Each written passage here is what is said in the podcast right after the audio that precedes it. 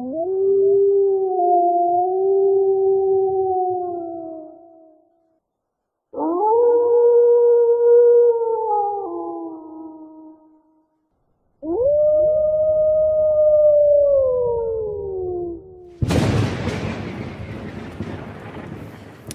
¿Qué onda amigos? ¿Cómo están? ¿Cómo se le están pasando aquí los raros del bloque trayendo el episodio número 14? Claro que sí. Aquí su servidor Said, acompañado de mi compadre Frank. Frank, ¿cómo estás, viejo? ¿Cómo te encuentras el día de hoy? ¿Qué onda, güey? Bien, un poco, un poco triste por un chingo de cosas. Me terminé The Office. Este, está viniendo otro pinche huracán, güey. Cada vez que sacamos episodio parece que un huracán me está persiguiendo. Y también, güey, de manera triste, pues, pues no es secreto que este ya es el último capítulo de nuestra temporada y pues nada, ando agüitado por esas cosas, güey. Cosas muy válidas, la neta sí agüitan machín, este, depresión pues, poserie, ya la terminaste. Sí, güey. El huracán, sí, ¿qué pedo con ese pedo? Hasta parece que se esmeran en sabotearnos. Es como de, ah, van a grabar un huracán manden un pinche huracán para que no haya internet ni luz. Y como dices, güey, ya el último episodio de esta temporada piloto, por así decirlo. Qué buen pedo, güey. ¿Imaginaste cuando recuerdas el día en el que dijimos vamos a hacer un podcast? ¿Imaginaste que lo, lo lograríamos, viejo? ¿Que lograríamos terminar 14 episodios consecutivos? La verdad es que no, güey. Fíjate, yo pensaba que nos íbamos a quedar aproximadamente en 5 o 6 episodios y le íbamos eh, ya a tirar la toalla. Pero qué chido que supimos como entendernos, porque no sé si te acuerdas, al principio era todo un desmadre el, el siquiera poder este, que nuestros horarios casaran al mismo tiempo para poder grabar. Y pues la neta éramos bien pinche irresponsable y ahora es así de que cada lunes es, un pinche, es una ley el, el poder grabar acá. Entonces, pues qué chido, ¿no? Quiere decir que, que, que maduramos en cierto, en cierto punto, ¿no? O sea, maduramos de cierta manera, güey. Sí, güey, eso sí. está bien verga, güey. Me emociona un chingo el pedo de decir, no mames, ¿qué onda? Tenemos un podcast, lo estamos haciendo y pues ahorita ya le vamos a, a dar fin a esta temporada piloto pero pues no, no sin antes darle un fin como se debe, viejo. Con un episodio digno de ser el último episodio de esta temporada. Que pues como ya estuvimos diciendo en redes sociales y estuvimos haciéndole promo, no sé si sepan algunos o no sepan, pero este episodio e, es un episodio anecdotario de historias de Halloween. O sea, no exactamente que hayan pasado en Halloween, pero historias que te asusten. Entonces, pues estuvimos preguntándole a la gente, haciendo encuestas, abriendo preguntas, que pues nos contaban historias que los hayan culiado, historias de terror que les hayan pasado, que hayan vivido en carne propia o que alguien muy cercano a ellos les haya contado y, puedan verificar la, la veracidad de la historia, pues. Así que, pues de eso va este episodio un anecdotario de historias macabrosas de nuestros amigos que escuchan este podcast. Y pues Frank, ¿cómo te fue? ¿Cómo te fue en esa misión de recolectar historias? Pues no fue, no fue tan fácil como, como pensé que sería. Fíjate, yo creo que vivimos en un país, güey, que tanto la religión como... O sea, la religión y, y, un chingo de cosas más hacen como propicio todo este pedo, o sea, la muerte, etcétera. O sea, vivimos en un país, güey, que celebra la muerte. Entonces estamos como en el escenario propicio para, para tener este tipo de historias, güey. Y aún así, pues como que sí costó un poco pues recolectar las historias, pero pues la neta sí tengo un puñado de cosas chidas que contar esta noche. Y nada, güey, ¿qué pedo? ¿Cómo, cómo, ¿Cómo te fue a ti?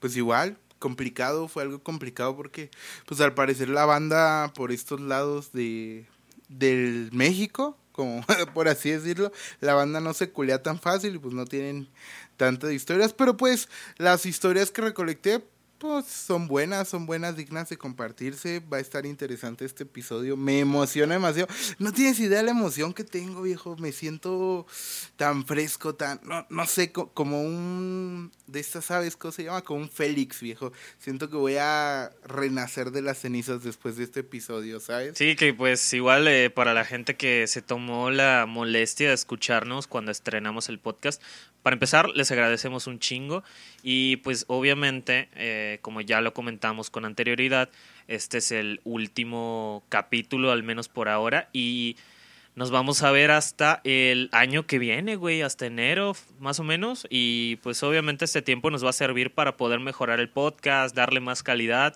y sobre todo hacer que la gente se divierta, poder eh, darles como, darle no solo vida, sino un rumbo específico al podcast, cosa que pues creo que nos, ha enseñado y nos va a enseñar también cómo, cómo sobrellevar y cómo Mm, cómo hacer más divertido y didáctico todo este pedo, ¿no? Sí, claro que sí, viejo. Este, lo que de repente, no sé, oí un raro, hablando de historias de terror, oí un ruidillo así como por aquí, fue como de, ah, chinga, yo estoy solo aquí, que por eso como que me distraje, güey. Pero sí, pues agradecer a toda la banda que pues nos escuchó desde, desde el primer episodio sí hay gente que ahorita sí me ha llegado a comentar así como de, güey, la neta se la rifan chido con el podcast, este, los escucho, puede que no tengan muchos oyentes, pero soy, somos de sus oyentes constantes, güey, es algo bien chingón, algo súper pasado de verga ese pedo. Me emociona demasiado. Y pues sí, esperemos vernos el próximo año. Esperemos que esto sea como una cápsula del tiempo, ¿sabes? Que cuando la gente vuelva a escuchar a los rodos del bloque ya haya una vacuna para el coronavirus, viejo. Ya haya pasado todo este desastre que nos está azotando desde principios de año. Sí, sí, sí. O sea, no es nuestra meta volvernos famosos, pero si pasa en el proceso, pues qué chingón. así es. Pero pues ya sin más, sin, más, este, dilatación. vueltas al asunto, sin más, sin darle más vueltas al asunto, empecemos con el anecdotario de Halloween. Güey, quiero, quiero, quiero hacer un paréntesis, güey, antes de comenzar, que el viernes en la noche tuve una pesadilla de lo más culera, güey.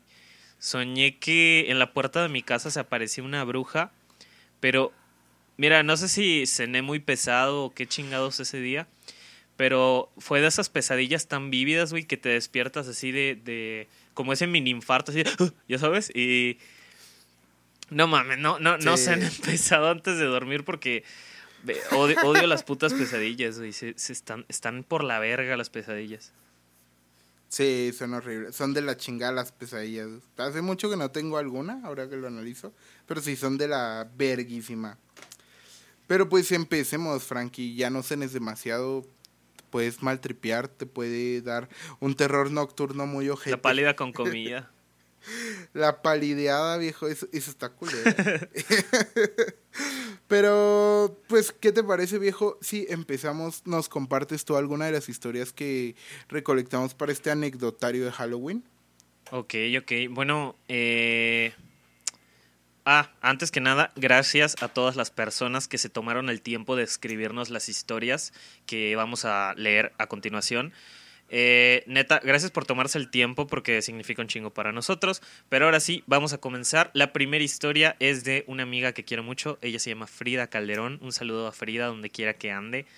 Eh, Saludos. Un saludito. Bueno, esto, lo, bueno, vamos a explicar la dinámica, güey. Nosotros vamos a leer las historias, pero las vamos a leer exactamente como nos las escribieron. Así que, pues si hay algún error de, de, ortografía o, No, ajá, como... Más bien de... No, no de ortografía, güey, de redacción de, ortografía, güey, como si fuera pinche carta. Pero este, sí, si hay algún error de redacción y todo ese pedo, pues una disculpa. En fin, comenzamos. Empecemos. en rodaje, porque esta amiga eh, trabaja en, el ámbito del cine, en rodaje pasaron varias cosas una vez que estábamos filmando. En la hacienda en la que grabábamos tocó una cena en una habitación. Se preparó y hasta ahí todo chido. En un punto comenzó a hacer un chingo de calor y después de eso se reventaron unas veladoras de la nada era muy común de repente escuchar crujidos y golpes a, lo largo y ancho de la hacienda. Como era de noche, veíamos en algunas ocasiones pasar sombras pequeñas corriendo. En una ocasión me encontraba en la base camp dentro de la parte principal de la hacienda. Todo el crew se fue a, se fue a grabar una cena cerca de una capilla. Mientras esperaba, se escuchaban pasos casi corriendo que se acercaban más y más y solamente pararon cuando logró llegar alguien del equipo a donde yo estaba. Uh, verga. Güey, güey. Fíjate que las, la- las historias de las haciendas siempre son como culerillas. Aquí en, en Mérida hay una hacienda llamada Misnebalam. eh, que mucha raza de acá de Mérida la ubica porque pues hoy en día es un pueblo fantasma. O sea, no es solamente la hacienda, sino que habían como unas casitas eh, aledañas, además de una capilla. O sea, una, peque- una capilla muy pequeña, pero pues la raza la conoce porque es pues eso, ¿no? Un pueblo fantasma. Entonces se supone que en este pueblo fantasma un chingado chamaco se, se ahogó o se ahorcó o algo le pasó al morro, pero el caso es que se murió. Y hay una foto muy famosa que tomaron en la hacienda donde detrás como de un letrero o algo así se aprecia lo que parece ser un niño. Pero la foto, digo, encima de que es una foto muy vieja y todo ese pedo, pues te da un pinche mal rollo. Porque parece que todas las haciendas, güey, tienen una historia así de culera. Pareciera que es reglamentario, ¿no? De, ok, aquí es una hacienda, necesitamos algo que, a- que asuste a la gente, pues. Sí, sí, sí. algo para terrorizarlos. Está cabrón. Esa, esa historia fue a plena luz, o sea, fue de día. Pues por lo que tengo entendido, sí, ¿no? Porque recuerdo bien que esta, esta, esta amiga me comentó que cuando tienes este, que estar en, en todo este ámbito de grabar eh, para una película o etcétera, pues los llamados son tanto de día como de noche. Así que yo asumo que lo que está contando es que le pasó de noche. La verdad es que no me especificó, pero pues me, me lo quiero imaginar que fue de noche porque de noche las cosas se sienten más culeras. Sí, no, de día, es que sí, ¿sabes? De día creo que no, no pasan demasiadas cosas que te pueden asustar. Es la noche cuando sí te culea. Pero, pues qué miedo, qué miedo. Paso, ese tipo de terrores, ah, ¿cómo, ¿cómo explicarlo, viejo? No, no ves lo que platicamos en el episodio anterior, ¿sabes? Eh, de películas de terror.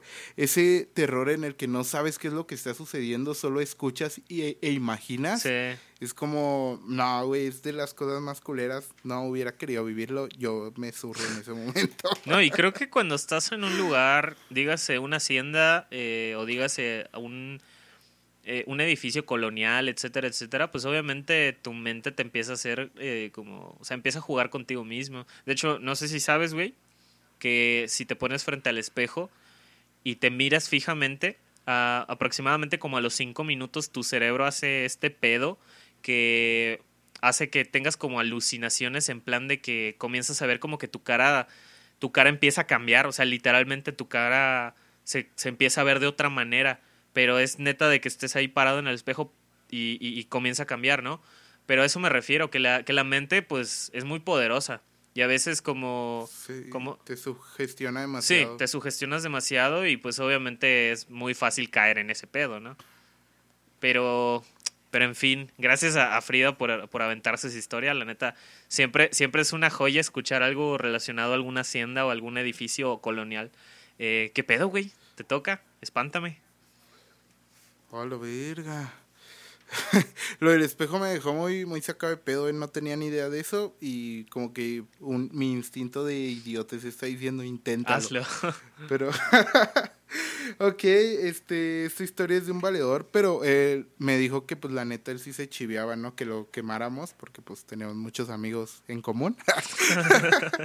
Sí, sí, sí. Entonces, pues, eh, dice, eh, dice, eh, en una ocasión mi abuelo me comentó una historia de cuando él trabajaba en su pecera y abre paréntesis que dice, eran tiempos cuando las peceras eran para cinco pasajeros.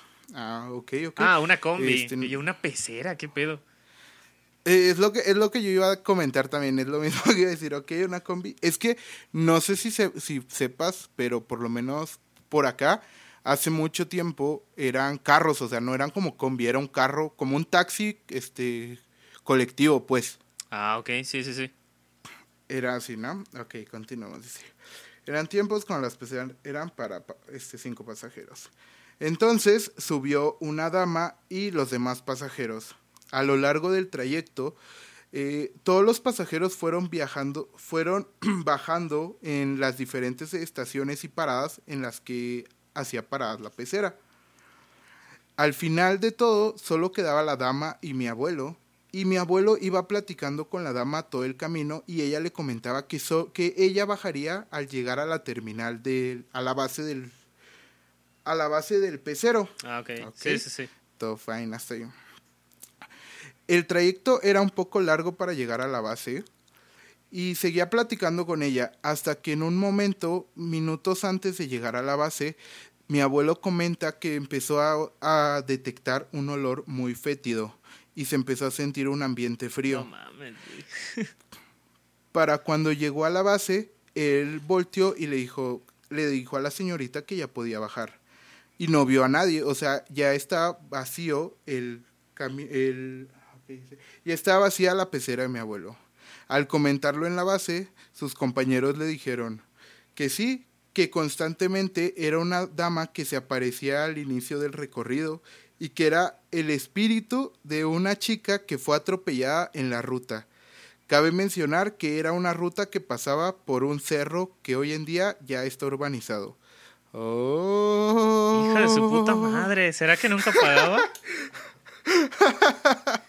Qué perro miedo. No pagaba, güey. Llegaba y decía, ahí nos vemos. Poca madre, güey. Descuento para, para, el, para fantasmas, güey. Era, era el injuve de fantasmas, dijo. ¿Qué, qué, qué miedo. Es que, de entrada, qué, qué situación tan tenebrosa la idea de, de que platicó, o sea, mantuvo una conversación con, con el espíritu, güey. Sí, O sea- fíjate, fíjate que hay un chingo de, de historias muy parecidas de, de camioneros, güey, así de traileros, de estos güeyes que van de Cancún a Tijuana así en un tráiler y dicen que es común ese pedo, que de repente estás así en plena carretera en medio de la nada y te, te empieza así como a hacer parada una morra o un vato y pues obviamente tú lo trepas y todo ese rollo. Y es así de que cinco minutos después volteas a ver a, así donde estás, o sea, el copiloto, y ya no hay nadie, güey. O sea, que es, esa mierda es así de las cosas más comunes para los traileros. No sé qué tan real sea. Pero pues sí está. Ah, no mames, güey. Qué puto miedo. Sobre todo entablar una conversación. Sí, no, de entrada, o sea, eh, como camionero así, pues dices, yo de, mam- de mamada ni de mamá subo a alguien desconocido. Pero no, no sé, o sea, la idea en que subieron más pasajeros y según, o sea, a lo que entiendo, los demás pasajeros la vieron, ¿no? Sí. Y este, este vato, su abuelo, habló con esta chica, eh, tuvieron una conversación.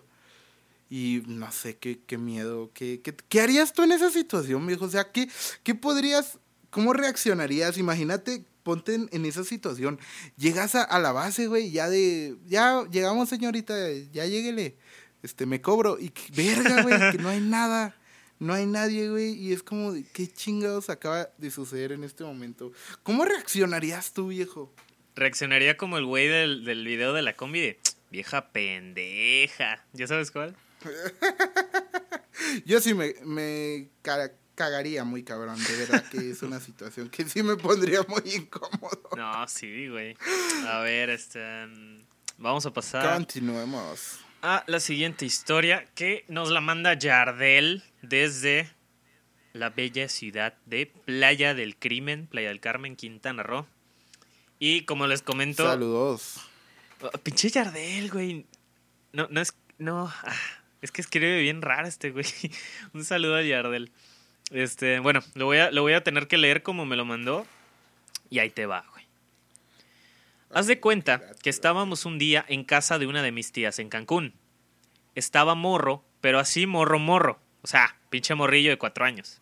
Y nos íbamos a quedar a dormir allá. Recuerdo perfectamente que para eso de las 7 de la noche se fue la luz y se veía bien ojete, pero oscuro y culero. Y ya el caso es que explotó un, transfor- un transformador, cosa que pues era algo común. Y así más por esas colonias que pues hashtag CFE. El caso es que en el desmadre estaba fuera en el patio con mi tía y mi mamá. Y mi tía gritó porque vio a alguien en la ventana del segundo piso. Y la cosa es que yo igual lo vi y estaba culero porque era como un güey pelón y blanco, pero así blanco, o sea, blanco Gasparín. El caso es que le dijo a mi tío y mi tío subió en corto, pero no vieron nada. Y pues X se hicieron pendejos con el paso del rato. Pero no mames, yo me quedé paniqueadísimo. E imagínate, el caso es que se pusieron a platicar de... eh, a, platicar del asunto de haber visto a esta persona y alcancé a escuchar que no era la primera vez que pasaba, porque mi abuela ya había visto cosas y hasta mi papá, porque se había quedado a cuidar varias veces la casa. Mi papá antes de casarse con mi mamá vivía con su hermana, o sea, mi tía. El caso es que llegué a escuchar que pues según ahí cuando era monte, aún no llegaban... ¿Qué pedo? Aún llegaban llegaban a torturas a los reos antes de llevar... Oh, ok. O sea que en ese lugar donde era monte, los, la policía se llevaba ya a los reos y los torturaba porque pues en aquella época pues era monte, como dije, y era antes de que se los llevaran al cerezo. Y pues algunos de estos reos de los putazos se morían. El caso es que en una ocasión, entre otros, se quedó mi abuela y pues dice que vio una persona con la complexión de mi tío que estaba en la puerta mirando hacia afuera y que al día siguiente mi tío le dijo que ni madres, él ni había, él ni había salido. Para acabarla de chingar, unos años después, cuando ya tenía como 12 o 13 años, falleció mi tío. Y han dicho mi abuela y mi tía que sí lo han, que sí lo han visto, o al menos han sentido su presencia. Dato importante, mi tía tenía las cenizas de mi tío en la mera sala y aún en contra del último deseo de mi tío, que era que estuvieran en Acapulco con toda mi familia. La casa sí tiene una vibra muy fuerte y muy pesada. Fue por última vez cuando tenía como 16 años que fui. Y al parecer desde entonces no ha querido regresar. Verga, güey. Eh, ah, no entiendo por qué la gente sigue teniendo cenizas de sus familiares en, en las casas, güey. Es como es como la gente, es como la gente que tiene los cordones umbilicales de sus bebés. Lo entiendo, pero no lo comparto, güey, la neta.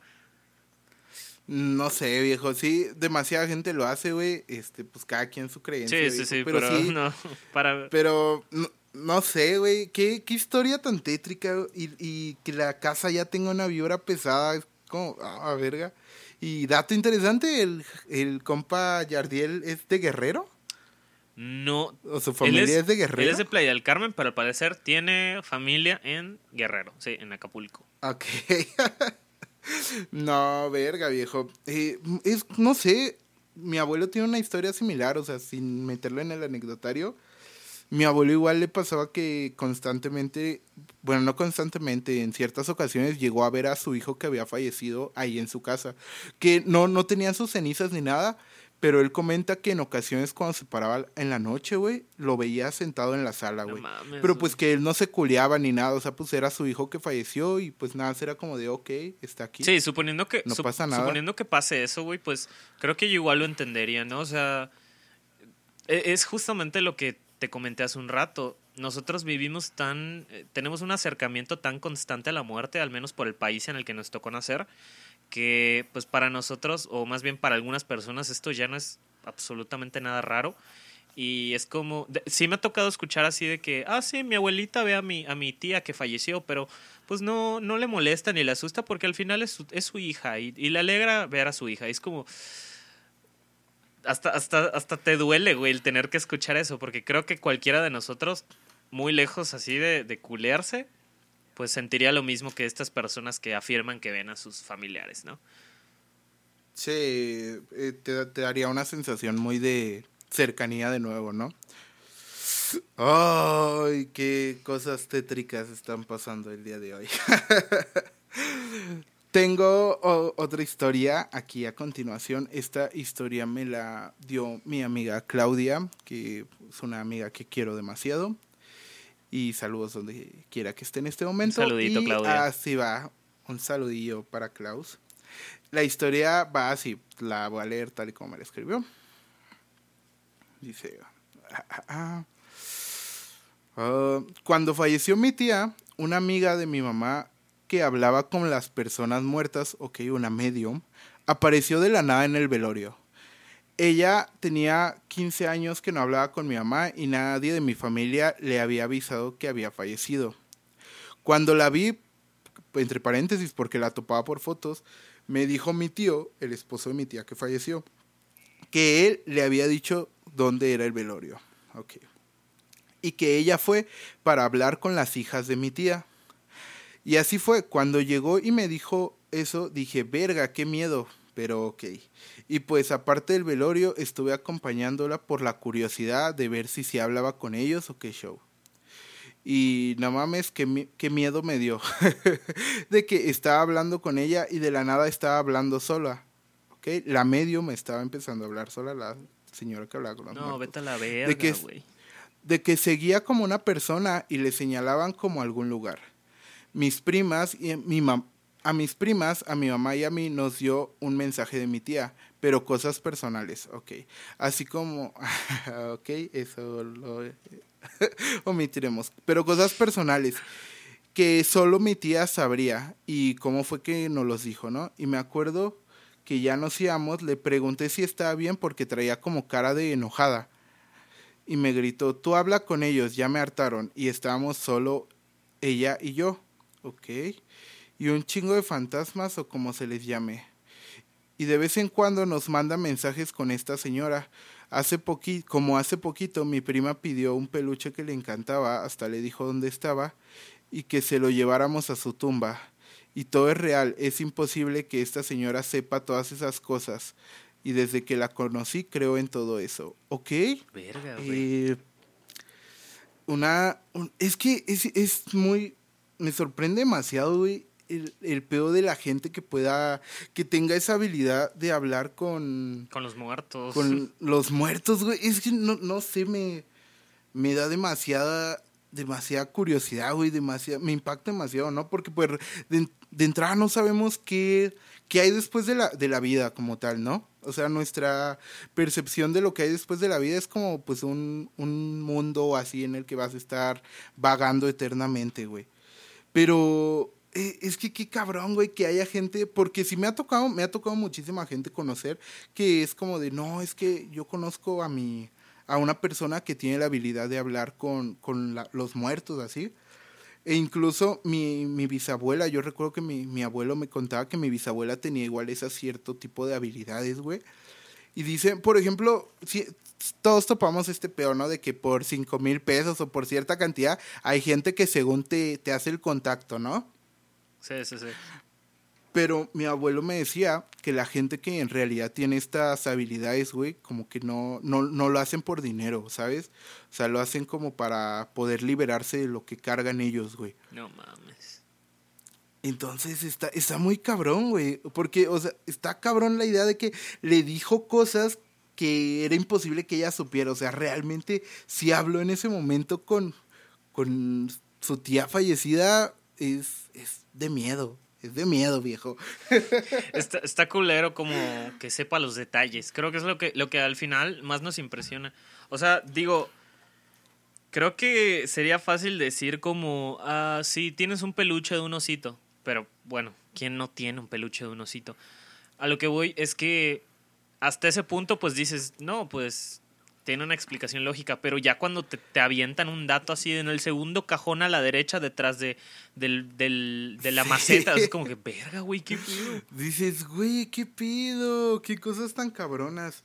Sí, sí, sí. No sé, ¿qué, qué haría, ¿qué haría yo con ese tipo de habilidades? No sé, no soportaría la carga, ¿sabes? Fíjate que me, me da curiosidad porque se supone que los fantasmas que, que pues están en algún lugar como alguna casa abandonada, etcétera, etcétera, pues se supone que son como almas que no han podido liberarse, no han podido irse, etcétera, etcétera. Pero pues está, está cabrón, ¿no? El, el- estaría cabrón entender el por qué, por qué no se han podido ir, o sea, qué es lo que les falta o por qué no están en paz, como dicen algunos. Pero creo que ese es un tema que igual vale mucho la pena este, tocar, el hecho de, de hablar, porque Sí, claro. como que la gente piensa que los fantasmas es una cosa. Y se supone que hay un chingo de, de como de manifestaciones para que se pueda considerar fantasma o tal, o tal cosa, espectro, Sí. etcétera. O sea, hay un chingo de cosas, o sea, no es un fantasma así por tus huevos. Pero eso es a lo que voy, o sea, si se supone que están ahí por algo, está, Es porque aún les falta completar algo, Exacto. ¿no? O algo no los deja estar en paz. exacto, y, y te digo, estaría chingón saber por qué, güey. Sí, eh, qué, qué cabrón, güey, qué... No, no sé. Si yo fuera fantasma, güey, si yo me llegara a morir,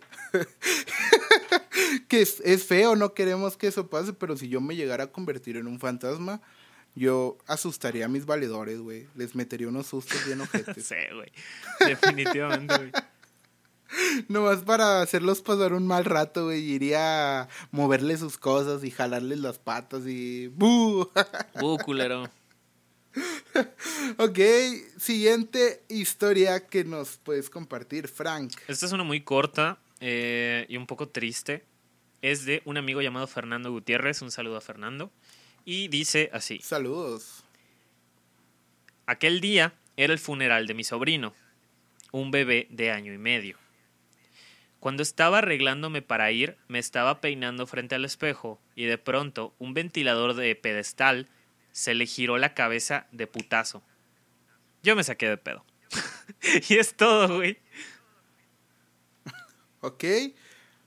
Hay, demasiadas explicaciones, unas muy paranormales, unas muy paranormales y muy de miedo y unas muy relajadas. O sea, está cabrón que, la coincidencia de, que fue es justamente ese día sí está de la mierda, pero pues hay otras explicaciones. Pero aún así es buena historia, güey. a mí me gusta. Pero, pero de todas formas es un anecdotario de Halloween, tiene que dar miedo, entonces seguramente fue un fantasma.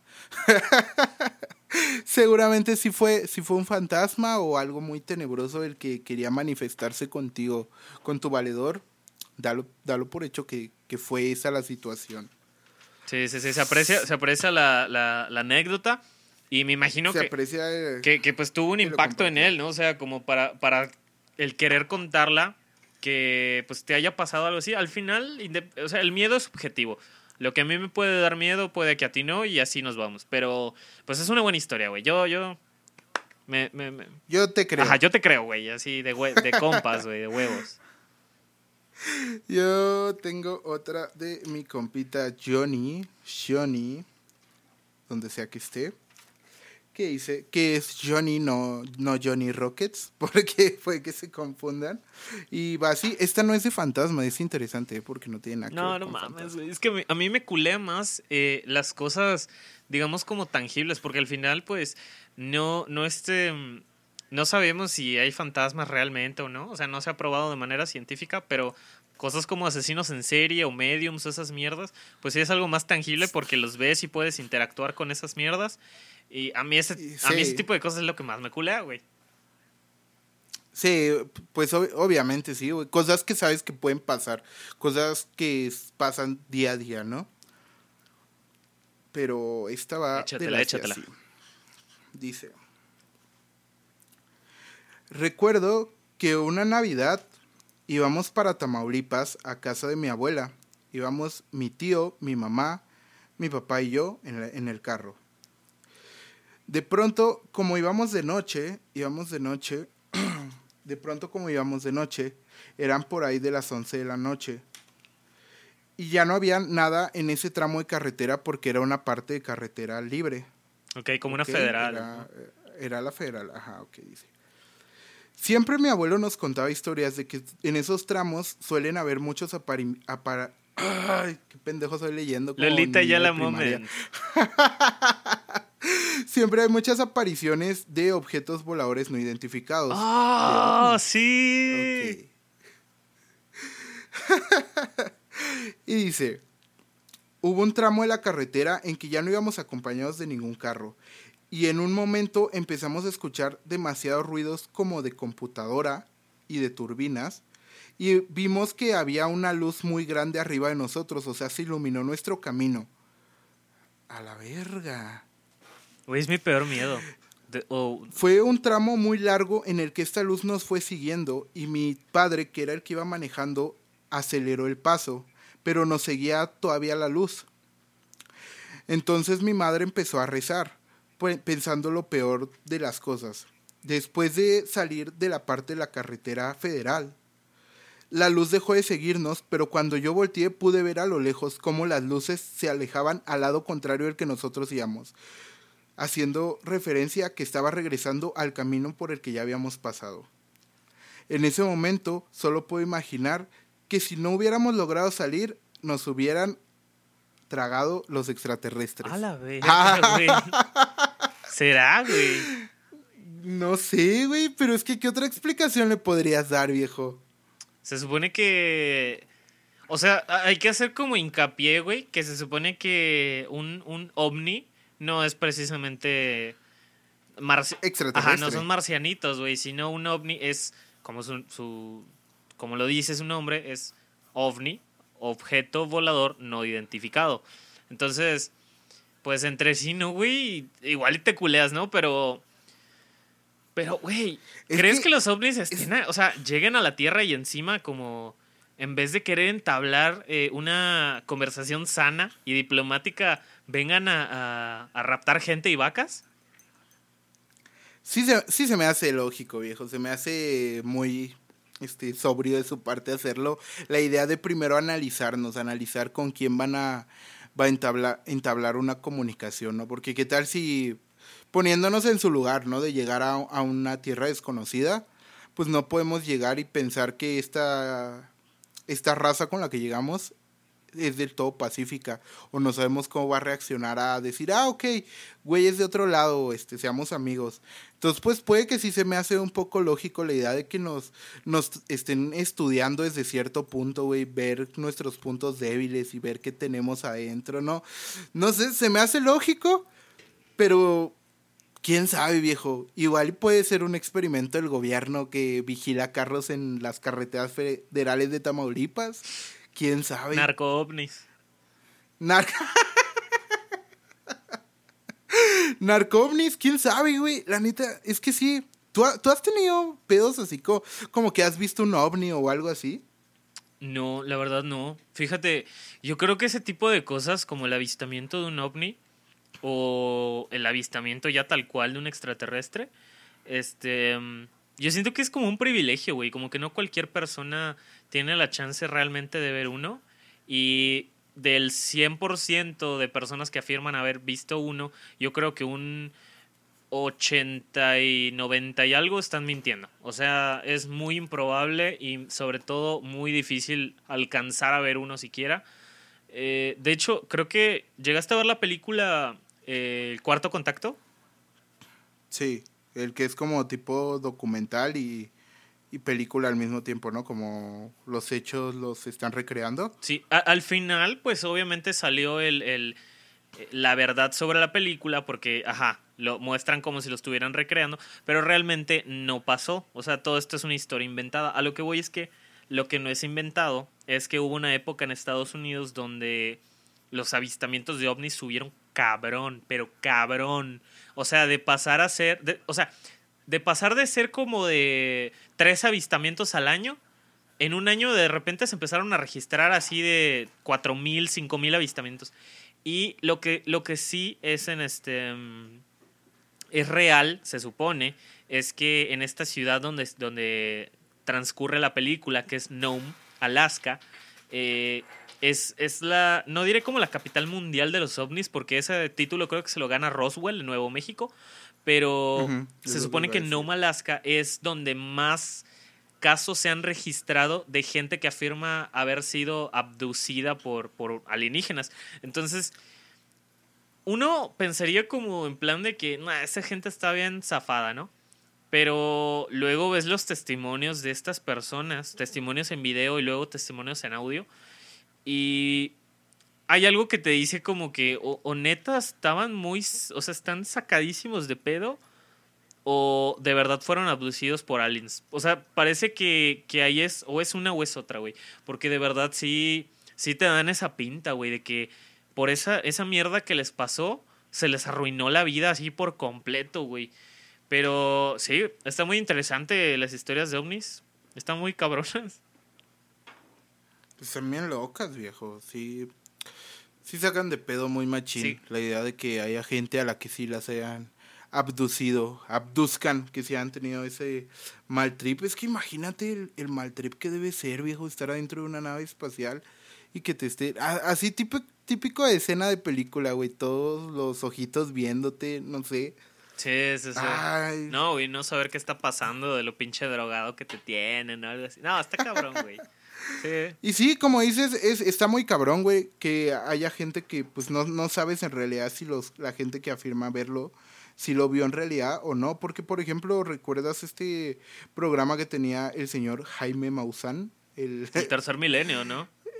Ándale, el, el ídolo de ídolos de los ovnis, güey, que subían siempre videos, o sea, pero de mala ídolo. calidad, güey. Sí, güey. O sea, Ese, ese es un, ese es un aspecto muy importante, güey. Un chingo, pero un chingo de las cosas que. De, de- de supuesta evidencia que afirma haber visto a aliens y la verga. Siempre están en una calidad de la mierda. Entonces, sí, a- güey. a- sí, como que les juega muy en contra ese pedo. Y más en una es época que, donde vivimos, güey, que. Que. que, pues, ya tenemos puta cámaras minis. Celulares, Ajá, güey. con, con Ándale, sí, 8K, güey. Que ya hasta el celular más mínimo tiene una cámara decente, güey, para documentar ese tipo de cosas.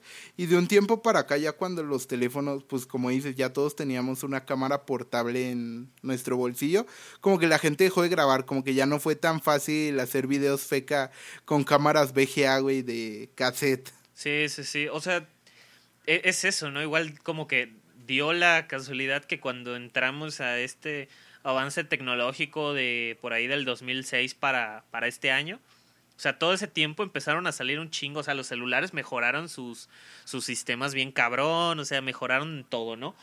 Y de repente las, las evidencias de ovnis igual, ya, ya no hay. Pero cabe destacar que sí, güey, hay, hay, este, hay una que otra evidencia que te quedas así de, no mames, o sea, ¿cómo lo explicas? Y no estoy diciendo que todas las evidencias que te ponen en la mesa sean las verídicas o, o lo que sea, pero definitivamente hay algunos videos que me ha tocado ver donde sí te quedas así de, wow. Y como dije, no precisamente son extraterrestres, so- eh, puede ser tan simple como pues, alguna, algún avión experimental del gobierno o cualquier mierda de ese tipo, pero pues Sí, tal vez nunca lo sepamos. Tal vez nunca, pero de pronto definitivamente me, me culea más un extraterrestre que, que un fantasma. Sí, definitivamente. Antes, antes de continuar, porque a mí me toca una historia, permíteme un momento. Voy a cerrar mi puerta porque tengo un chingo de calor y necesito prender mi aire acondicionado. Así que, cinco segundos. Da- da saludos o algo mientras, güey. Saluditos a toda la banda que la sigue cotorreando. pues nada, amigos, en lo que viene el compa Frank, ya estamos a punto de retirarnos por un momento. No crean que el podcast va a morir, no, los vemos el, el próximo año, como dice Frank, y el próximo año vamos a venir con todo. Esperen muchas cosas nuevas que tenemos planeados. No crean que estos dos meses nos los vamos a agarrar de vacaciones para nada. Son dos meses de trabajo que vamos a a estar teniendo Frank y yo para pues traerles un contenido más verga, más chido, más padre al que están acostumbrados. Que realmente esta temporada fue una temporada muy piloto, muy experimental, pues para ver cómo funcionan las cosas. Pero esperen lo mejor de lo que viene para el próximo año. Vamos a venir bien recargados con un chingo de ideas bien verga y con toda la actitud para traerles un podcast bien pasado de verga. Así es. Claro que sí. Este, bueno, a mí me toca la siguiente historia. Bueno, esta no la voy a leer, esta la voy a contar porque mi mamá me la contó a mí. Sucede que cuando... Ok, dátela. Sí, sí, sí. Sucede que cuando era niña. eh, bueno, cabe recalcar y poner en contexto que mi mamá es la menor de 12 hermanos. El punto es que pues vivían en una casa muy pequeña y era muy común que mis, bueno, que mis tías, que son sus primas, vinieran a jugar y que la chingada, etcétera, etcétera. Total que esto pasó cuando ella tenía más o menos como 7, 8, tal vez 9 años. Y un día llegó, me parece, de la primaria y una de sus primas estaba en el cuarto que, bueno, la habitación que le pertenecía a mi abuela. El punto es que esta prima se empezó a sentir mal y lo clásico, ¿no? Te empiezas a sentir mal, te duele la cabeza, te da fiebre y la chingada. Acá en Yucatán acostumbramos a dormir mucho en hamaca. Entonces, esta prima se acostó en la hamaca, este, y todos dijimos, no, o sea, todos pensaron que era una fiebre, así me lo contó ella. Todos, tal cual usó esas palabras, todos dijimos que, que era una fiebre. Y puta, ya te imaginarás a mí, yo, yo, yo haciéndole caso hacia mi jefa de no mames, jefa, ¿qué va a pasar? El punto. A la verga. Sí, o sea, es, es creo que la única vez que mi mamá me ha contado una historia así. El caso es que me contó que esta prima, más allá de tener fiebre, como que hacían todo lo que se podía hacer en aquella época y aún así la pinche fiebre no se le bajaba. El trapito en la cabeza y la chingada, etc. El punto es que ya no sabían qué hacer y una cosa muy común en aquel momento era decir, pues traigan al, padre de la iglesia y le, como que le echamos agua bendita y que la verga. El punto es que supongo que se sugestionaron tanto mi abuela y, otros familiares que le dijeron a mi mamá que se saliera de la casa. A unas cuantas casas más sobre esa misma calle vivía una tía. Mi abuela mandó a mi mamá a esa casa y lo que sigue es que eso ya mi, mi mamá no fue testigo tal cual, pero que de repente llegó el padre y empezó a checar. O sea, ni siquiera entiendo por qué no llamaron un doctor antes de un padre, pero eh, el caso es que llegó el padre. Creencias. El caso es que llegó el padre y le dijo así como que, hija, todo va a estar bien, no te preocupes. Y que esta tía se empezó a poner como loca y se puso a insultar como nunca había insultado en su vida, así de chingas a tu madre, no sé qué, etcétera. O sea, le empezó a mentar a su madre, a este güey, a este padre. Y el padre le dijo, ah, sí, sobres culera. Y le aventó eh, agua bendita, güey. Y que esta prima de mi mamá se empezó a, a, dar de retorcijones en, en, en, la hamaca, así de, ah, me duele, me quema, y que no sé qué.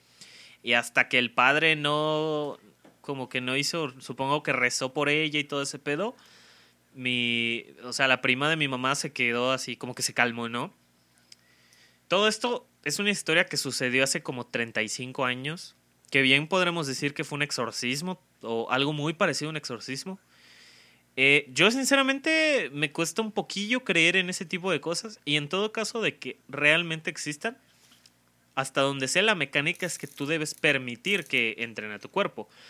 Pero a mí sí me ha tocado ver a esta prima de mi mamá y se supone que después de todo esto que vivió, eh, pues como sí quedó así como, pues como, como que tiene la mirada perdida, ¿no? O sea, vas a, la, las fiestas familiares y tiene así su mirada así como que viendo al vacío y la chingada. Y efectivamente, es cierto. Y toda esta, esta historia salió a raíz de precisamente que yo una vez le pregunté a mi mamá que qué onda con esa prima, porque es una prima que tú la ves y la ves completamente normal. Eh, salvo el caso de que pues se ve como muy muy rara, ¿no? En el sentido de que, que, se ve perdida, no habla con nadie, o sea, está en la fiesta, pero no está en la fiesta. Entonces, justamente por preguntarle a mi jefa qué onda con esa, ese familiar, pues mi, mi, mi mamá pues, me contó toda esta historia. Y digo, por lo general, pues uno dice, no es cierto, que, que, claro que no. Pero pues desde que te la cuenta tu jefe es así como que, mmm, puede ser. Y la neta, a mí esa, esa historia sí, sí me sacó un pedo la primera vez que la escuché. Sí, pues simplemente que te la cuente la jefa ya le da un chingo de veracidad a la historia. Ya sí, le da un chingo de peso. Como, ya no es como que te la cuente un valedor cagado y digas, ah, no mames, perro, eso no pasó, güey.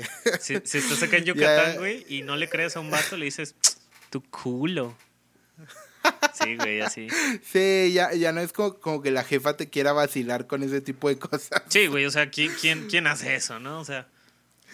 No, pero ¿qué, no sé, güey, está bien ojete. Imagínate qué cabrón lo de un exorcismo. Como, hace rato me decía súper común, ¿no? Y yo de, güey, eso no es común. no, sí. eso no es común. Y sí, sí ha pasado. Igual he visto así como que luego casos de gente que sí les pasan rollos así. Y cuando les echan como agua bendita y así como que les da mal trip, güey. Como que se les da malilla o un rollo así. Pero está cabrón, güey. Está, ca no, no sé, no sé, ¿tú, tú crees en el rollo de, de los exorcismos? O sea, si crees que, que exista una ente malévola que te posea y, y después la iglesia, el papa te tenga que curar? Pues yo creo que es una combinación de un chingo de factores, güey. O sea, independientemente de si existe o no yo siempre trato de buscarle la explicación lógica a, a, todo el pedo de, de, fantasmas, ovnis, exorcismos y la chingada. Pero yo creo que, que, de hecho hay una frase que reza, la, ¿cómo era? Como la, la, la verdad o algo así, o la razón termina donde empieza la fe. Sí, la razón termina donde empieza la fe. Una mierda así, güey. Que, que, que al final de cosas hay, este, pues no podemos explicar todo. O sea, realmente hay cosas en, la, en el mundo y en la vida que no podemos explicar. Que no tienen explicación. Que, ajá, simple y llanamente no tiene una explicación. Y de hecho, eh, no cualquiera puede eh, realizar un exorcismo, cabe recalcar, no es como en las películas. Eh, en el Vaticano, ah, cuando estudias para ser padre, hay como, así como cuando te vuelves doctor y decides irte por la carrera de pediatría, una cosa así, los padres tienen como esta rama donde te puedes ir para ser acreditado por el mismo Vaticano como un exorcista. Y se supone que no cualquier padre puede puede llegar a ser. Es como los Marines de, de, del Vaticano, ¿no? No es como que el padrecito Pedro de la iglesia aquí de, de, mi, colonia pueda venir y a ver, vamos a amarrar a la chica a la cama y procedamos a armar un desmadre. No, sí, igual yo sabía algo así que incluso los exorcismos tienen que estar como verificados. O sea, la orden tiene que venir directa del Vaticano, ¿no? Sí, sí, sí. Este, autorizada por el mismo Papa. Pero está culero, güey. Analízalo. Que tu cura, güey, o sea, la cura a tu malestar tenga que estar certificada por, el, por una entidad muy cabrón. O sea, no sé qué probabilidad tengas de que el Papa, güey, el Vaticano se interese en tu caso. Es como, güey, ese, ese cabrón está en México. Sí, sí, sí. Este, nos, nos vale verga. La verdad que se lo mate el demonio, yo no voy a autorizar ni voy a mandar a nadie. Se me hace algo bien feo, viejo. Deberían capacitar a todos los padrecitos para que las pudieran aliviar a la banda. Sí, definitivamente. De hecho, se supone que antes, como tú dices, para empezar, eh, la, la única autoridad pertinente, se supone, es el Vaticano la que autoriza los exorcismos, pero antes de que puedan proceder a eso, tienen que hacer una investigación completa de si la persona en cuestión eh, tiene problemas mentales, abusa de drogas, etc. O sea, es una investigación muy cabrona que se tiene que hacer eh, para poder este, ya enviar una carta formal al Vaticano pidiendo que, que se dé permiso de realizar el exorcismo. Es como en este pedo de, de los lugares embrujados y la chingada, lo mismo antes de poder declarar que un lugar está embrujado o maldito, como se quiera decir, eh, se tiene que hacer una investigación completamente a fondo de que de si el lugar no tiene otra cosa con la que se pueda explicar. Por ejemplo, el caso de la casa de Amityville, que es muy famoso por las películas, etcétera, etcétera, etcétera. Eh, cuando unos investigadores paranormales fueron, además de los Warren, porque los Warren, ya dijimos en este podcast que los Warren son unos fecas, o sea, Nelen. Sí, sí, sí, pero el Conjuro 1 es bueno. Está, está pasable, sí. Pero a lo que voy es que unos investigadores fueron a esta casa, como digo, no son los Warren, eh, que por cierto también los Warren fueron y hay toda una historia ahí de, de, de, de con los Warren y Amityville que es más por dinero que por algo paranormal. Pero bueno, el caso es que estos güeyes que fueron se dieron cuenta de que, por ejemplo, si caminabas sobre ciertas tablas de madera del piso de la casa, las ventanas se abrían. Era tu peso el que empujaba las puertas a como destrabarse y abrirse, porque era una casa realmente vieja. Entonces, hay un chingo de cosas que podemos decir que, que, tienen una explicación lógica antes de poder ya decir, no, ¿saben qué? Aquí está pasando una mierda rara, no puedo explicar esas chingaderas, ¿sabes qué? Hay que llamar a unos expertos. Entonces, sí, hay todo un... Eh, como una antesala antes de poder, de poder hablar de un exorcismo tal cual, como los que vimos en la película del exorcista o, o la de Emily Rose, entre otras. Pero sí, güey. Es un tema bien cabrón, es un tema bien interesante. Sí, bien duro, que maltripea, güey. Maltripea. Sí, sí, sí. Pero, pues pasando a otra historia, otra que me contó, bueno, me la mandó por, por Instagram, un compita que tiene demasiado tiempo que no veo, se llama Diego, un compadre de la vocacional. Saludos donde quiera que esté y procedo saludillo. a, a contártelo. Es muy corta realmente, pero como dice, se aprecia que tuvieron la el tiempo de, de decir, ah, ok, vamos a, a compartirles este pedo, ¿no? Sí, la, la neta un chingo de gracias. En el funeral de la abuela de mi prima, mi prima menor dijo, mira, ahí está mi abuelita, mientras apuntaba debajo de un árbol y la saludaba con la mano. Todos nos quedamos sacados de pedo porque pues la abuelita de la que hablaba era la que falleció y estaba siendo enterrada. No mames. A la verga. Hay un, hay un chingo de como de, de- de anécdotas relacionadas a que los niños pueden ver fantasmas, güey. Y Es que será. pues dicen, justamente dicen que ese tipo de eh, de niños son los que se terminan convirtiendo en mediums, pero que muchos de, de estos niños también eh, pierden esa habilidad con el paso de los años. Ve, eso sí, no, no tenía ni idea de, de ese rollo. Pero sí, sí había oído demasiadas historias así súper típicas de que en un funeral, en un velorio o algo así, un, los niños, un niño, un morrillo, alcanza a decir así como de, ah, qué pedo. Porque pues, los niños no entienden del todo qué está pasando cuando estás en un, en un funeral, güey. Sí, sí, sí. O sea, no es como que estén bien conscientes de lo que está sucediendo en ese momento. Y pues es- tienen la inocencia, entonces es como súper común de que, ah, mira, ahí está la abuelita, ahí está el tío, ahí está el primo, no sé, la persona que ya ha fallecido. Y pues la, la banda se saca de pedo y, y muchas veces es- son niños y pues la gente dice, ah, es niño, no le creas, está mintiendo, este, no lo pele, ya. Pero pues igual muchas veces esos niños sí están teniendo pues un contacto que, no- que nosotros no entendemos, güey, como, como personas normales. Y como dices, de lo mismo nadie le, nadie le creyó, güey, ni nada, pues con el tiempo pierden su habilidad que tenían o se vuelven godines o algo así de ese tipo. Sí, sí, sí. Pero pues qué cabrón. Frank, ¿tú tienes algo más que contarnos? Tengo un par más, tengo un par más por acá. Dale, dale. La siguiente historia es de una persona que se llama Francesca Rojas, pero Said sabe perfectamente que yo le digo amor. este, Saluditos a. Franch. Este, bueno, la historia dice así. Estaba en Los Ángeles regresando de visitar Universal Studio, el parque de diversiones. Tomamos un autobús que ya era de madrugada y aproximadamente a eso de las 2.30 o 3 de la madrugada. Casi llegando a la calle donde nos tocaba bajarnos, me percaté que había un señor de aproximadamente... Ah, no, perdón, aproximadamente de la tercera edad, vestido totalmente de blanco. Llevaba un sombrero y bastón, los cuales también eran blancos. O sea, este güey, un tipo de Michael Jackson, una mierda así. Se me hizo, se me hizo raro, pero lo ignoré. Al bajar del bus caminando para la casa, le comenté a mis, acompañantes si no se les hizo raro ver a un señor totalmente vestido de blanco a esta hora. Los tres me dijeron que no vieron nada. No vieron a ningún señor no vieron a ningún señor totalmente vestido de blanco en el bus. Pensé que estaban bromeando, pero hasta la fecha me aseguran que nunca hubo un señor de blanco en el bus. ¿Ves? Esto prueba mi teoría, güey. Hay niños que ven fantasmas y que con el paso de los años pierden esa mierda, güey. Eh, es lo que te digo. Sí, sí, sí, definitivamente. Mi chica es una medium.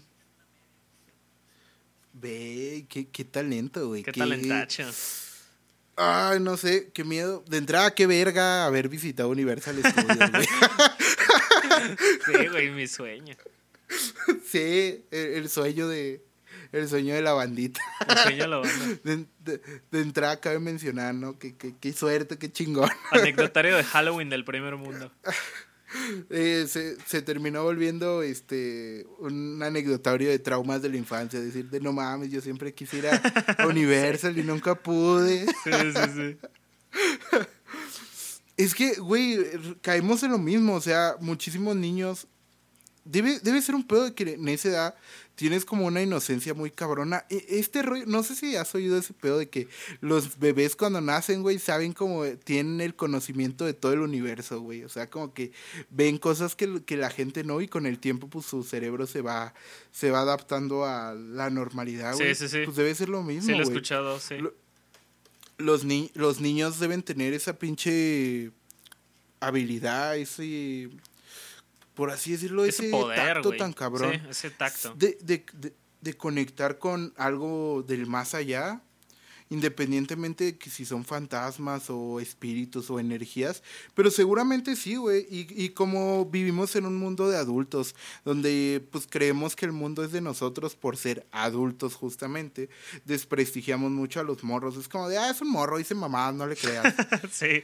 Entonces, pues está como, está de la chingada un poquillo, ¿no? El desmeritar a los morrillos de que muchas veces no, la gente no les cree, güey, por ser niños. Y es como, mamón, nosotros también fuimos niños y... Nos hubiese gustado que nos crean.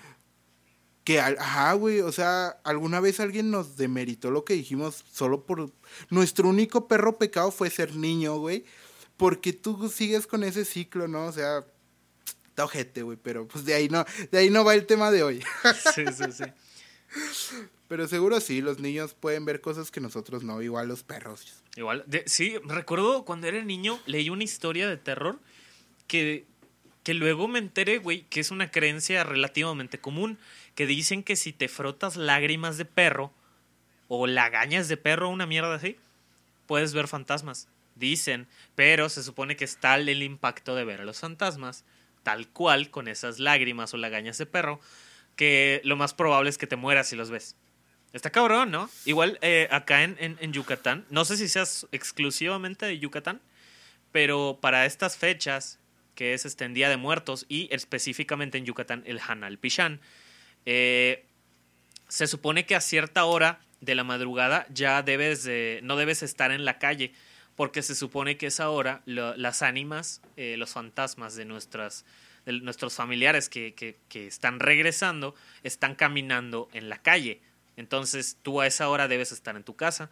Y también acá en Yucatán es muy común que cuando se hacen los preparativos, además de la comida, el altar de los muertos, etcétera, eh, también limpiamos la casa. Es muy común el limpiar la casa, porque según este, no sé, no sé específicamente por qué la limpieza de la casa, pero es como una manera de decir, hey, mira, está, es importante para nosotros que regreses este año, por lo que como eres una visita tan importante, queremos que que veas todo limpio, que veas todo ordenado, para que veas cuánto significas para nosotros. Yo al menos así lo, lo veo y cada vez que, que, estamos en estas fechas y Día de Muertos, Hanalpichán y todo ese rollo, yo a la neta me pongo a limpiar como pinche loco y arreglar y todo ese pedo. Pero sí, güey, está cabrón, ¿no? Sí, pues supongo que es el, el mismo principio, ¿no? De cuando tienes visitas, ya independientemente de quién sea, van a visitar, pues acomoda tu casa, güey, trapea, así, este, barre, ¿no? Entonces, pues si vienen los, tus familiares muertos que no has visto en muchísimo tiempo, es algo bien cabrón, güey, que vean la casa chingona, bonito, arregladito. Sí, claro. No que, no que te esperen todo un pinche año para llegar y lleguen y tu ropa ahí tirada y dicen, no mames, esta mamada que, pues para pa esa mamá ni me inviten, la neta. Sí, andaba mejor en el Mictlán. Allá yo tengo un suite bien verga con vista al lago de las almas, una mamá así, y me haces venir bien lejos para ver tu pinche ropa, no mames. Eh, ¿Tienes alguna historia más, güey? Tengo una más, viejo. Tengo la última que me la puso un seguidor de Instagram que la neta no conozco, se llama Gustavo829. Un chingo de gracias, Gustavo, chingada madre, un chingo de gracias. Perdón, me acabo de dar cuenta que no quería que dijera quién era.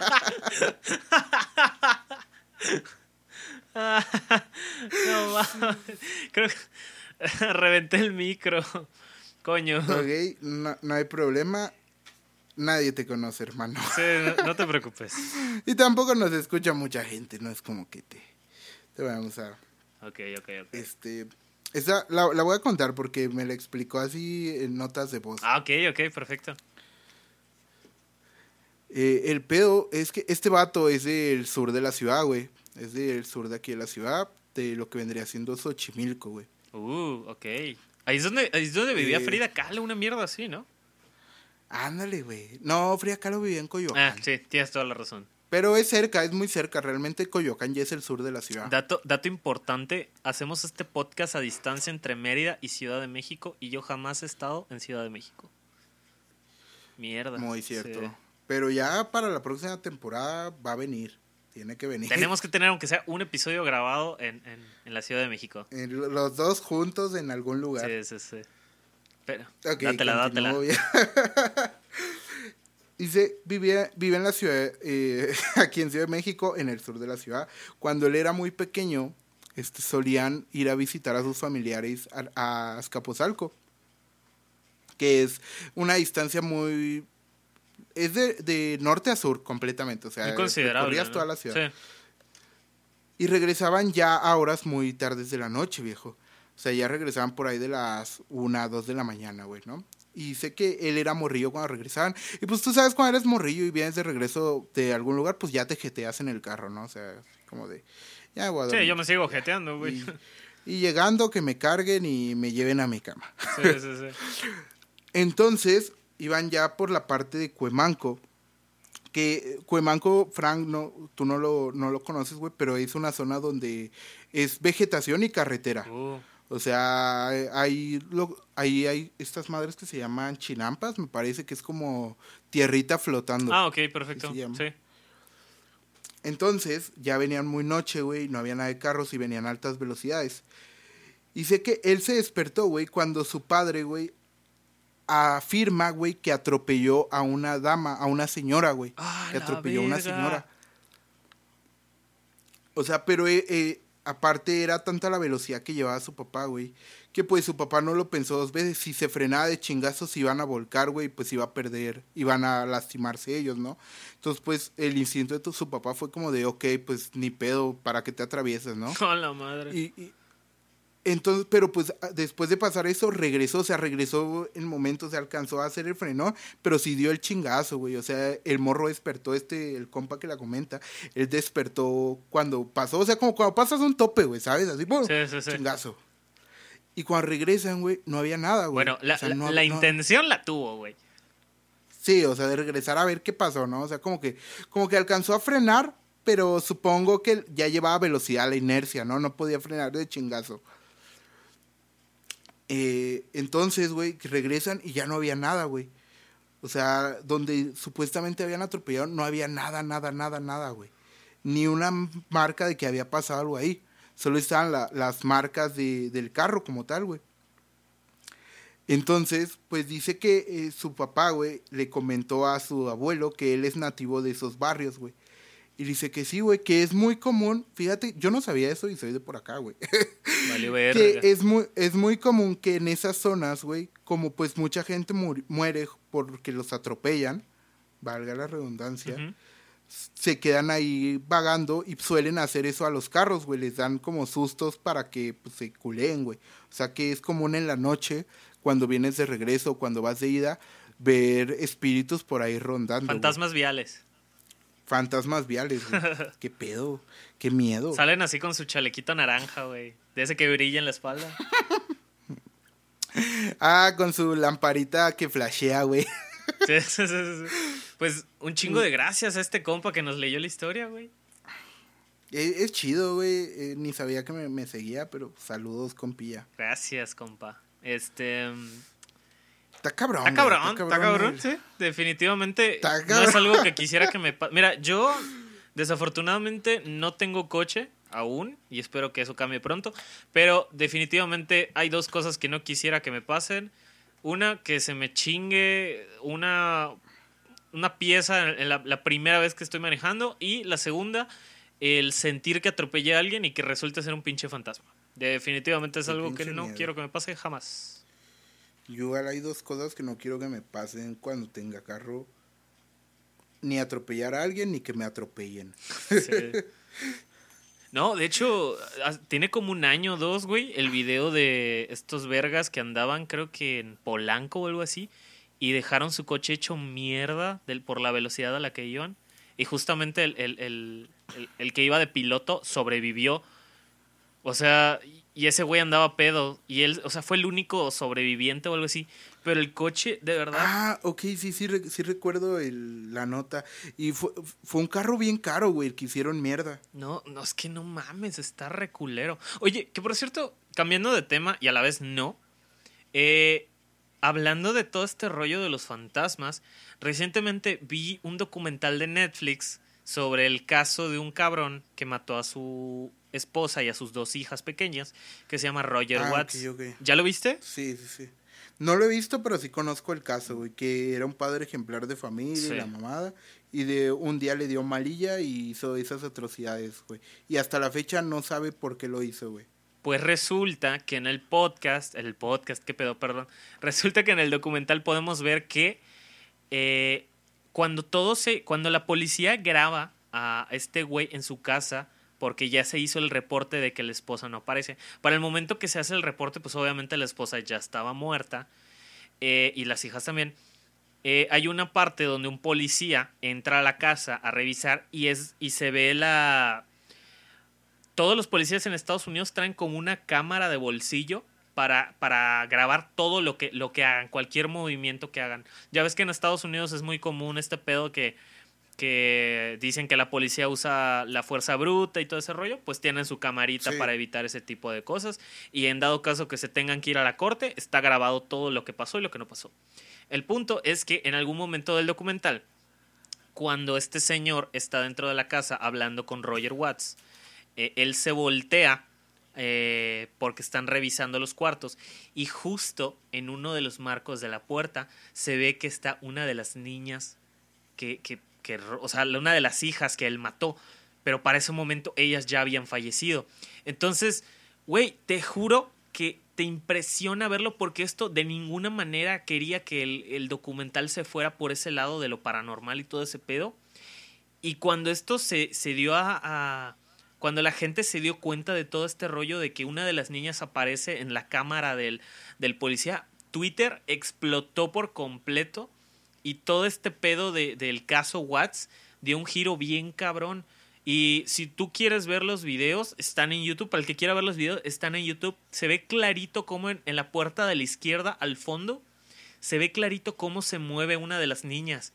Y se ve que es una de las niñas, güey, porque es justamente lo que te decía de- del, del grabar ovnis eh, hoy en día, que ya se ve muy difícil.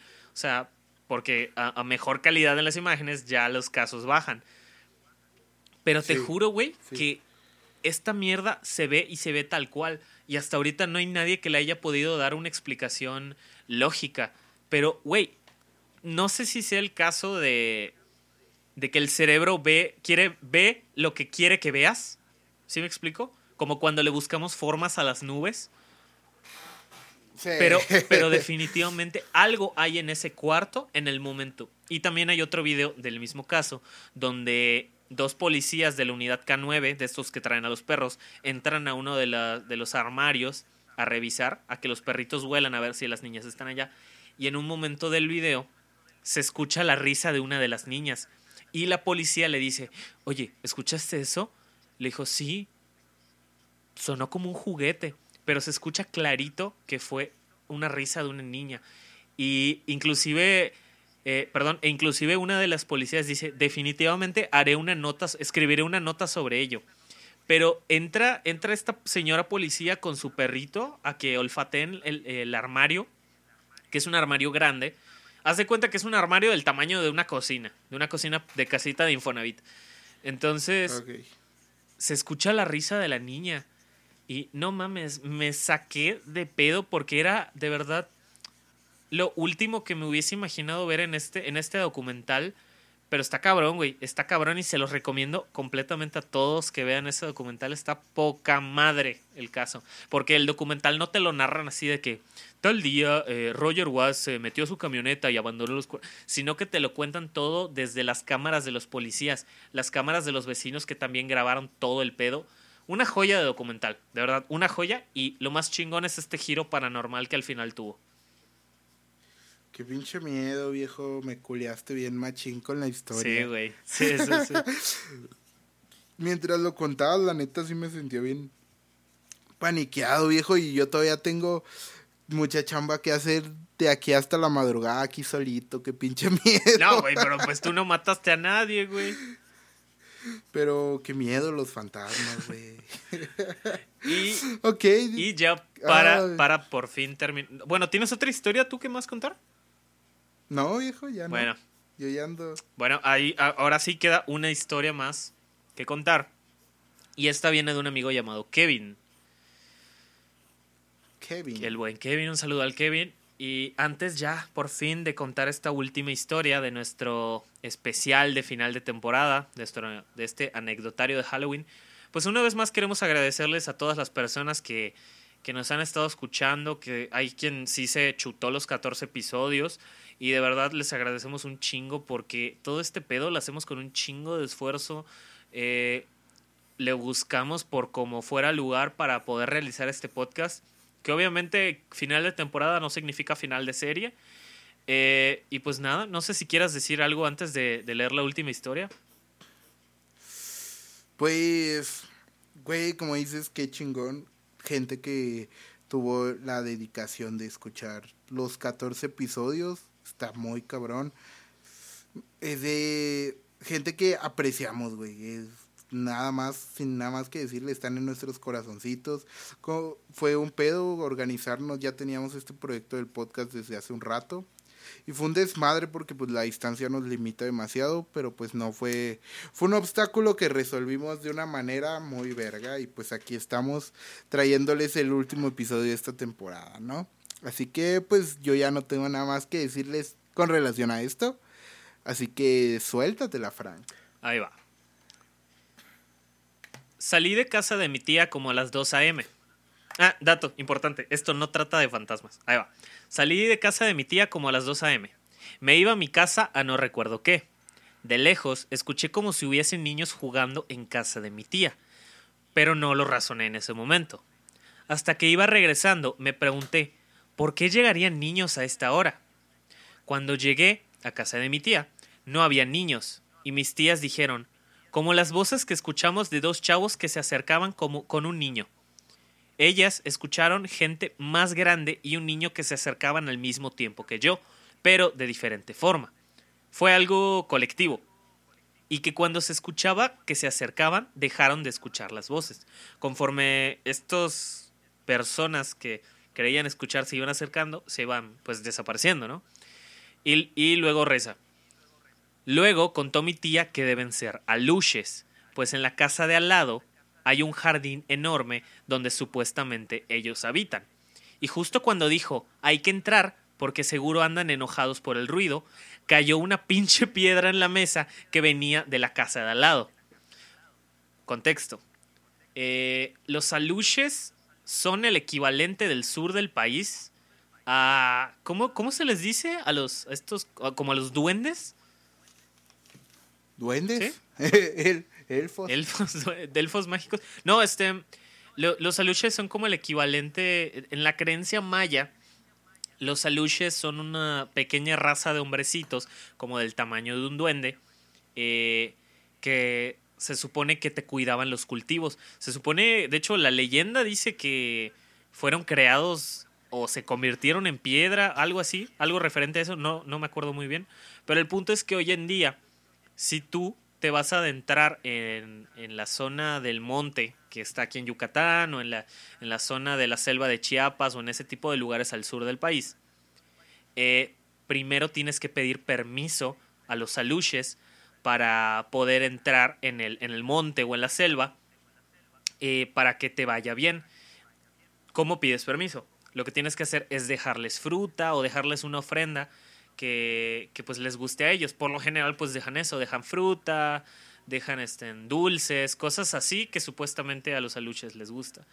Personalmente nunca he escuchado o me ha tocado ver uno, pero eh, tengo un chingo de amistades que afirman haber visto o haber escuchado a uno.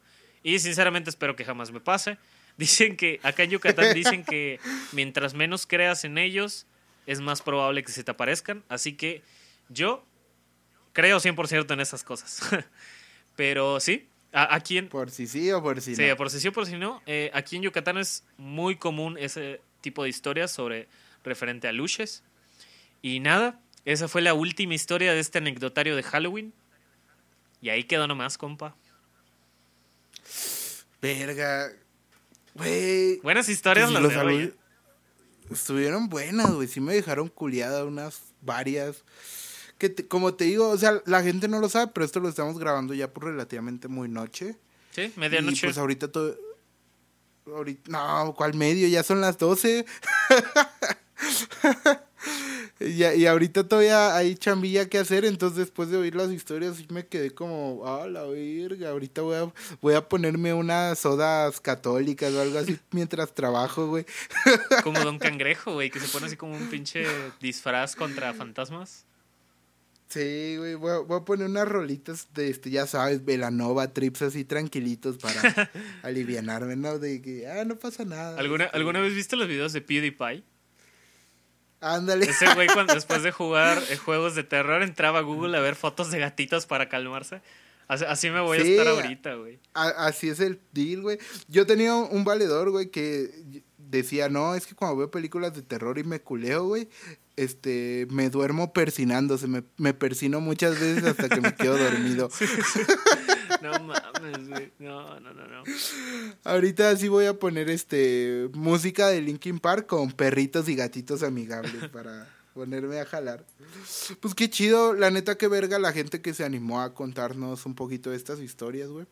Que tuvo el tiempo de escribirnos o mandárnoslo en nota o ya sea que nos lo hayan platicado. Pero pues se aprecia un vergo, güey. Esperemos que la próxima temporada tengamos más secciones así con relación a anecdotarios. Porque pues está chido platicar, tener esa conexión con la banda, poca, mucha banda que nos escucha, ¿no? Sí, claro, y Y- pues eh, esto lo hacemos de ustedes, para ustedes y prácticamente por ustedes. Pero realmente, pues la neta les agradecemos un chingo que se tomen tanto el tiempo de escucharnos como de a- habernos hecho este paro para, para un episodio que nosotros consideramos bien pinche especial. Y nada, creo que es todo por esta noche. Eh, espero que se la pasen bien, un Halloween bien cabrón. Pero no estén saliendo, no mames. Estamos en pandemia, traten de no, de no salir, no sean covidiotas. De no, sí, güey, no se pasen de verga, güey. O si salen, traigan cubrebocas y todo. A huevo. Medidas de seguridad. Saniticen sus dulces, güey. No sé si va a haber modo de pedir dulces, sinceramente. Pero pues si sí hay, sanitícenlos, este, échenles gel antibacterial y cloro y todo el pedo, güey. Cuidan a los niños porque pues recuerden que es este población vulnerable con todo este puto cagadero del COVID. Sí, no las expongan. Cuídense, no hagan desmadres. Y muchas gracias por escucharnos, muchas gracias por darse el tiempo de escuchar a este par de seres humanos que solamente quieren vivir un poco de, pues de decir chingaderas y platicar en un podcast. Eh, los apre- se aprecia un vergo que tengan esa dedicación. Y pues nada, sin más que decir por este momento, Frank, compártenos tus redes sociales y las del podcast, viejo. Sí, hermano. Eh, nos pueden encontrar en Instagram como Los Raros del Bloque, todo junto, sin guion bajo ni nada. Y en Instagram nos pueden encontrar como arroba... No, miento. Siempre, siempre la cago, güey. Ya van dos al hilo. Nos pueden encontrar en Instagram como Los Raros del Bloque y en, en Twitter como arroba Raros del Bloque. Eh, a mí me pueden encontrar como arroba Frank Rosado en Instagram y Twitter. ¿Y tú qué pedo? Claro que sí, a mí me pueden encontrar en Instagram como arroba el salvaje zamorita. En Twitter me pueden encontrar como arroba el guion bajo zamorita con Z. Y para los más jóvenes y aventureros me pueden encontrar en TikTok como arroba el salvaje zamorita donde pues subo dibujitos y cosas interesantes. Pero pues ya, llegamos, ya terminó este pedo Frank. Ya. Ya no va a haber, ya no va a haber capítulo la próxima semana, güey. No, no va a haber capítulo, güey. ¿Qué pedo? ¿Qué voy a hacer el lunes? ¿Qué- qué? Sí, güey. Sí, sí, sí. Qué emoción, viejo. Pues hasta la próxima, amigos. Pásensela bien verga. Y nos estaremos viendo el próximo añejo. Si lo permite el de arriba. Claro que sí, el de más arriba. Bonito Halloween, bonita Navidad, bonito Año Nuevo. ¿Qué más, güey? Bonito Kwanzaa. Eh, no tengo idea que sea, pero pásense la verga en todas las festi- festividades que vienen. Este Día de los Inocentes también es en diciembre, si no mal me Tira- equivoco. tírame un paro, güey, y después de que yo aquí, ya que nos terminemos de despedir, pon una, pon una rolita navideña así de tan, tan, tan, tan, ¿ya sabes? ¿Sa sobres? Claro que sí. Ya, de hecho, en este momento ya está sonando, güey. Sobres, banda, los raros del bloque, tu podcast número uno, sin ser el número uno. Nos vemos la próxima, la verga. Cus,